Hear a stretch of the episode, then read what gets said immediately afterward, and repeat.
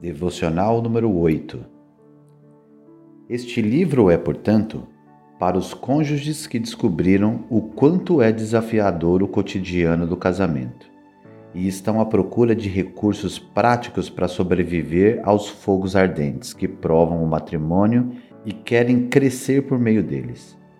A experiência de nossa sociedade com o casamento deu origem à metáfora A lua de mel acabou. Este é um livro para aqueles que vivenciaram isso de modo literal e sentiram forte o impacto da realidade.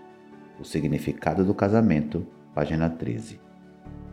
Não seja ingênuo nem cético.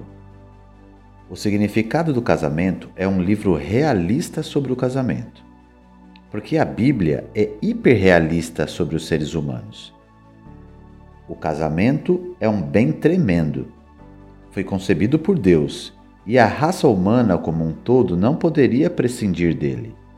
No entanto, por sermos pecadores, o casamento não é um relacionamento fácil.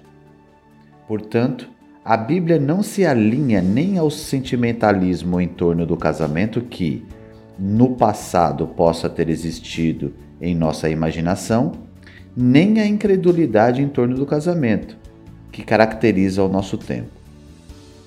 No passado, o casamento era uma necessidade absoluta para todos. Os adultos solteiros eram quase párias sociais. Hoje, o casamento é visto como apenas mais uma opção de estilo de vida. Desviar-se dessas duas visões distorcidas é crucial. Se você deseja escolher bem com quem quer casar ou viver bem com a pessoa que já escolheu. Reflexão: Considerando essas duas visões distorcidas, para qual delas você tem inclinação? Por quê? Que efeitos sua inclinação teve sobre você?